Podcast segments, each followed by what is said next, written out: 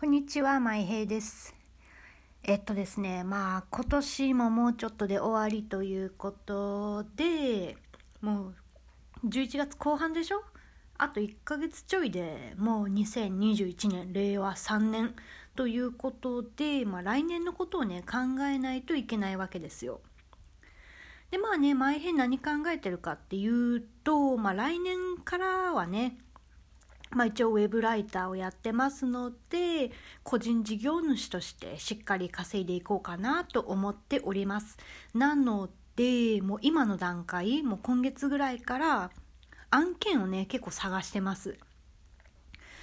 でまあ今現状で言うとウェブライターの仕事がねちょっと停滞期に入っててあんまり稼ぎがないんですよ。なのでこれをもうちょっとこう底上げというか上げてであともう一個スーパーのレジ打ちしてるんですけれども、まあ、このスーパーのレジ打ちはねいつやめてもいいようにウェブライターの方に重きを置いて仕事を探していこうと思っております。でまあ今年、まあ、一応あと1ヶ月あるじゃないですか、まあ、この1ヶ月の間でぐーっと売り上げを伸ばしてもいいんですけれども、まあ、それをしない理由っていうのがありまして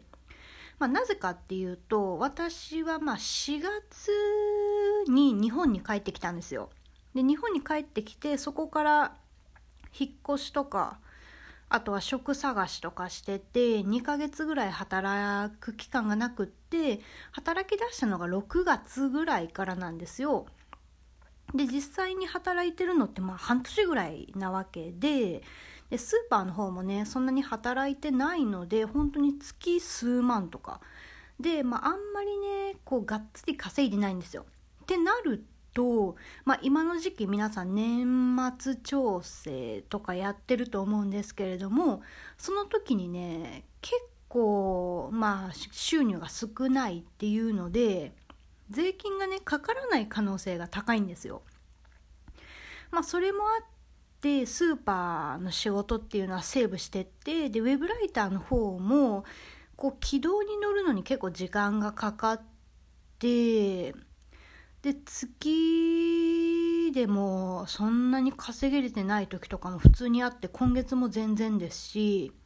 っていうのもあってね今年はあんまり稼がない方がむしろ得をするっていう結果が出たんですよ。なので今年はちょっとこう何？力温存っていう形にしておいてで来年になったらまあ私今あれ出してないんですよ。個人事業主の届けを出してないので来年になったらその届けを出してでそこから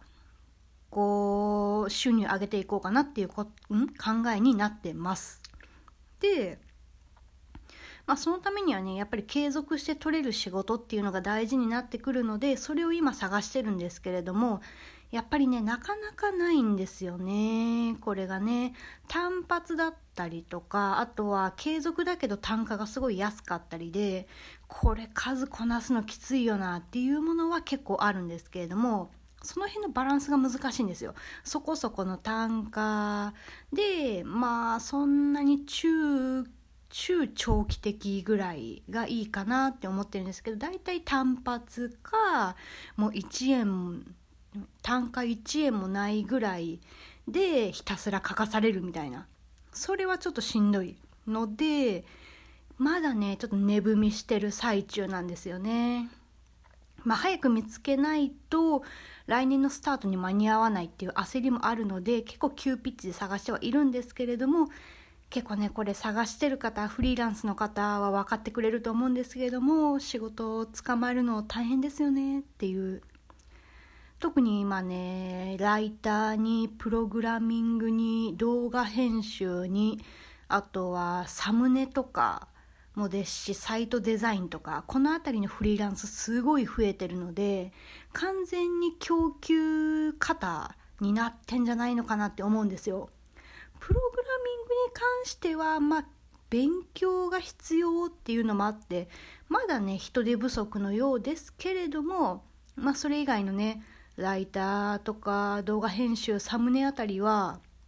結構ね増えてきてるっていうふうに聞いてます。なんでねここ結構正念場だと思うんですよフリーランスにとって自分にとっていい仕事を見つけて能力上げて仕事継続的にとってもうそれ一本で生活できるようになるっていう、まあ、この辺りをねまあ毎平も目指して皆さんも目指して頑張っていこうかなと思っているところですまあ今日はこの辺りにしようかな。まあ話し出すと長くなっちゃうんで。それではまた次回お会いしましょう。じゃあね